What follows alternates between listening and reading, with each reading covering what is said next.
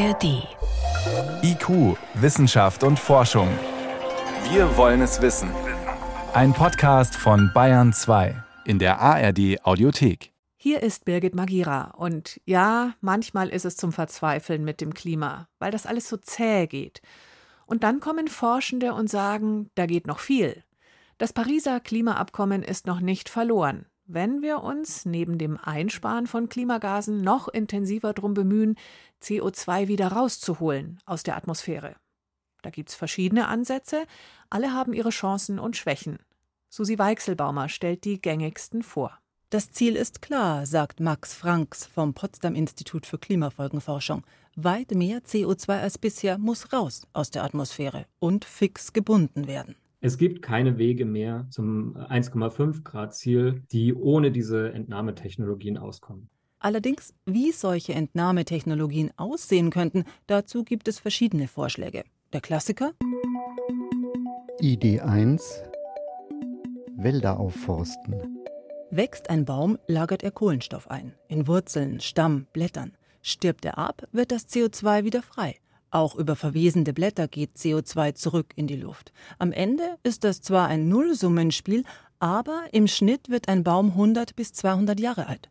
So lange wäre das CO2 also immerhin gebunden.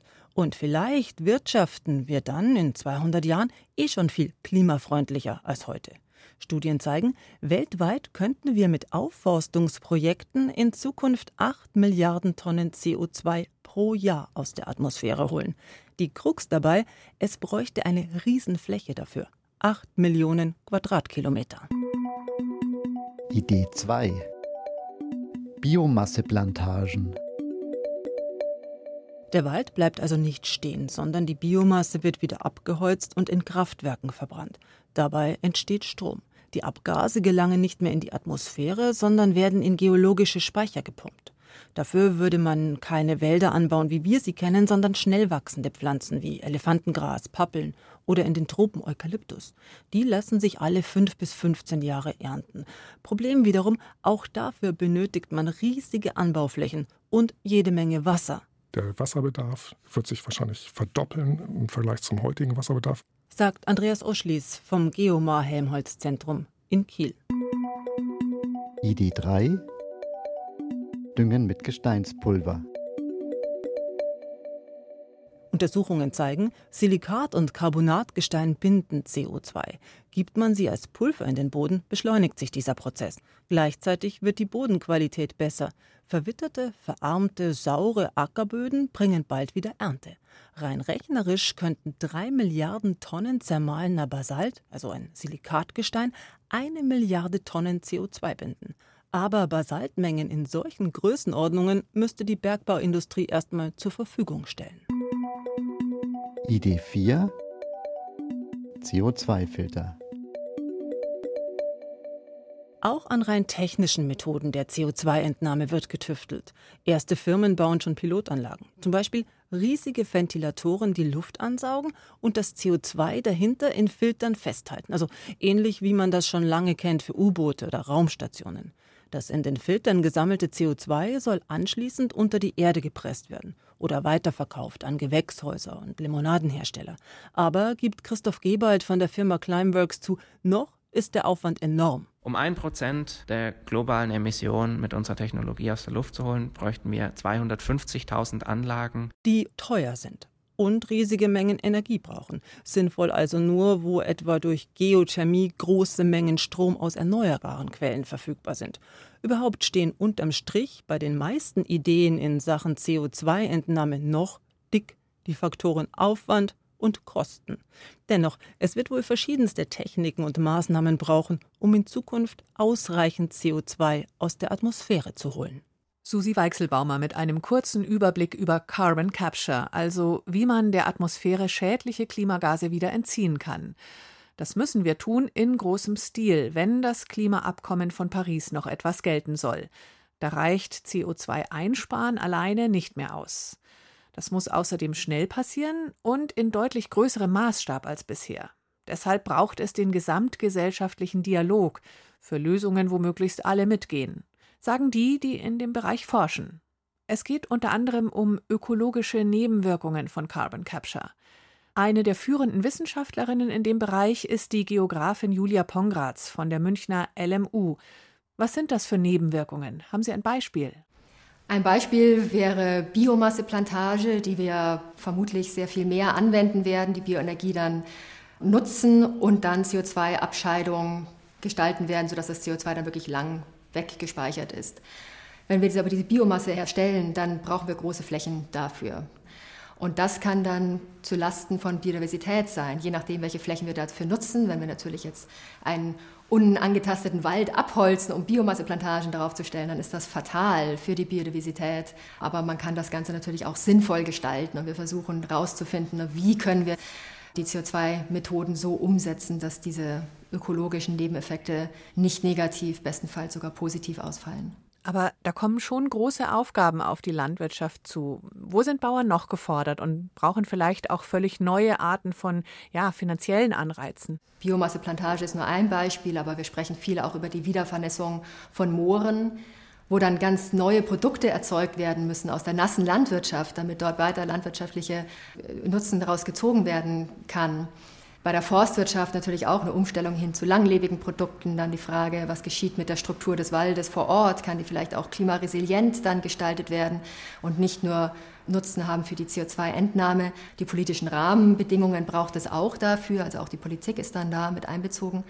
Und auch die Gesellschaft letztlich, denken Sie, bei der Wiedervernässung von Mooren, dann gibt es vielleicht Lokalwiderstand, weil man denkt, es kommen mehr Stechmücken dann vor. Und auch da muss man dann eben Ängste in der Bevölkerung abbauen, in den Dialog treten, was ist verträglich was ist gewünscht und wie kann man eben diese Win-Win-Situation für alle Seiten schaffen. Naja, und wie kann man diese Flächenkonkurrenz irgendwie vermeiden? Das ist ja doch einer der Konflikte, die da drin liegen. Ja, also wir können in Flächenkonkurrenz laufen. Das kann dazu führen, dass wir Diskussionen darüber haben, wie die Nahrungsmittelproduktion aufrechterhalten werden kann. Allerdings muss man da auch sagen, dass wir sehr große Stellschrauben darüber haben, wie wir uns ernähren. Also wir können sehr viel Flächen frei machen wenn wir eben weggehen von einer sehr fleischlastigen Ernährung, wenn wir weniger Nahrungsmittel verschwenden. Das sind aber genau diese gesellschaftlichen Diskussionen, die wir führen müssen.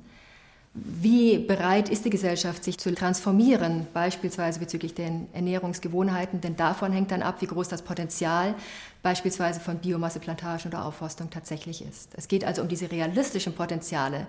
Wenn man all diese Beschränkungen, auch gesellschaftlicher, ökonomischer oder politischer Art, mit einbezieht, was wir hier in CDR Terra untersuchen. Also ja, das leuchtet ein. Wir brauchen die große gesellschaftliche Debatte über CO2-Entnahme und vor allem auch wohl, wenn CO2 direkt aus der Atmosphäre gefiltert wird. Erklären Sie doch bitte, wie funktioniert das? CO2 ist ja ein Gas, das in der Luft gemischt ist und insofern, man kann sich das als Filteranlagen vorstellen, die man in der Landschaft aufstellt, die die Luft einsaugen und das CO2 da drin abscheiden. Das braucht recht viel Energie derzeit, deswegen ist das sinnvoll nur, wenn wir wirklich auf erneuerbare Energien ähm, überwiegend umgestiegen sind. Und dann haben Sie das CO2 und das können Sie dann irgendwo hinpacken, möglichst langlebig. Also die Idee ist dann entweder in sehr langlebige Produkte, nicht in Sprudelgasflaschen, oder dann eben in geologische Reservoirs, wo es dann hoffentlich sehr lange verbleibt. Was genau wäre das für Gestein, das man dafür nutzen könnte? Das sind entweder Sandsteinschichten, wo sie in die Poren, also das CO2 hineinpressen können. Da besteht die Gefahr von Leckage.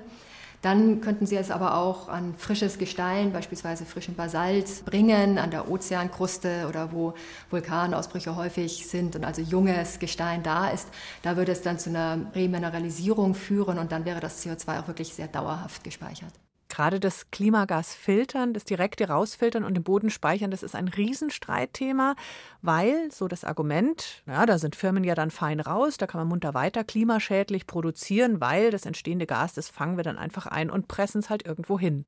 Das ist nicht die Idee von CO2-Entnahme. CO2-Entnahme aus der Atmosphäre bedeutet, dass sie wirklich aus der Atmosphäre das CO2 wegpacken und nicht, dass wir eine Fabrik CO2-neutral gestalten, sodass der Anreiz wegfällt, dass die Emissionen gemindert werden. Und das hat sicherlich mit dazu beigetragen, dass das sehr kritisch und dann auch zu Recht sehr kritisch betrachtet wurde, weil ja natürlich die CO2-Entnahme nicht eine ambitionierte Emissionsreduktionsstrategie unterminieren darf. Und das sind Dinge, die man eben anders gestalten muss und dann anders kommunizieren muss, um das dann in die Umsetzung zu bringen. Gleichzeitig werden wir es natürlich nicht schaffen, gar kein CO2 mehr freizusetzen. Also da wird es dann schon sowas wie einen Ausgleich geben. Nur für wen? Das ist ja dann eine knappe Ressource, sozusagen CO2 emittieren zu dürfen. Auch das ist genau, wo wir die gesellschaftliche Debatte brauchen. Wir werden Restemissionen haben. Aus der Landwirtschaft, solange wir düngen, wird Lachgas emittiert. Solange wir Fleisch konsumieren, wird Methan aus der Rinderhaltung frei werden. Wir können diskutieren, wie groß diese Restemissionen sein sollen. Aber es gibt auch weitere Prozesse, Langstreckenflugverkehr, Zementproduktion, wo es einfach schlicht nicht gänzlich möglich sein wird, das zu eliminieren. Aber welchen Akteuren gestehen wir wie viel Restemission zu? Also was definieren wir als Gesellschaft als wirklich schwer vermeidbar? Diesen Dialog haben wir noch nicht zu Ende geführt. Und davon hängt aber natürlich ganz maßgeblich ab, wie viel CO2-Entnahme wir brauchen. Wir brauchen also Anfang der zweiten Hälfte dieses Jahrhunderts Klimaneutralität, also Treibhausgasneutralität. Deutschland möchte das ja bereits 2045 erreichen. Ich sprach jetzt von globalen Zahlen. Und wie viel kompensiert werden muss, hängt eben davon ab, wie viel von diesen Restemissionen wir uns noch erlauben wollen. Frau Pongratz, Sie strahlen so eine große Zuversicht aus, dass wir das schon noch hinkriegen mit den Klimazielen. Wie machen Sie das? Verzweifeln nützt ja nichts. Wir haben ein gravierendes Problem, das wir lösen müssen. Und ich habe das Gefühl, dass ich da meinen kleinen Beitrag leisten kann und dann möchte ich das auch machen. Wir haben eine große Verantwortung, auch meine Generation hat noch substanziell dazu beigetragen, dass jetzt so viel Treibhausgase in der Atmosphäre sind, wie sie sind. Und wir müssen jetzt gerade der nächsten Generation auch das Handwerkszeug mitgeben, damit sie das lösen können. Und das treibt mich an, das macht mich jeden Tag glücklich, dass ich da mitwirken darf. Die Münchner Professorin Julia Pongratz vom CDR Terra Forschungsprogramm ist eine der führenden Wissenschaftlerinnen im Bereich Carbon Capture, wie CO2 aus der Atmosphäre zurückgeholt werden kann. Die Fragen in dieser IQ-Folge hat Birgit Magira gestellt. Und es lohnt sich ein Blick in die Shownotes. Da gibt es noch viel zum Thema zu finden, wer mag.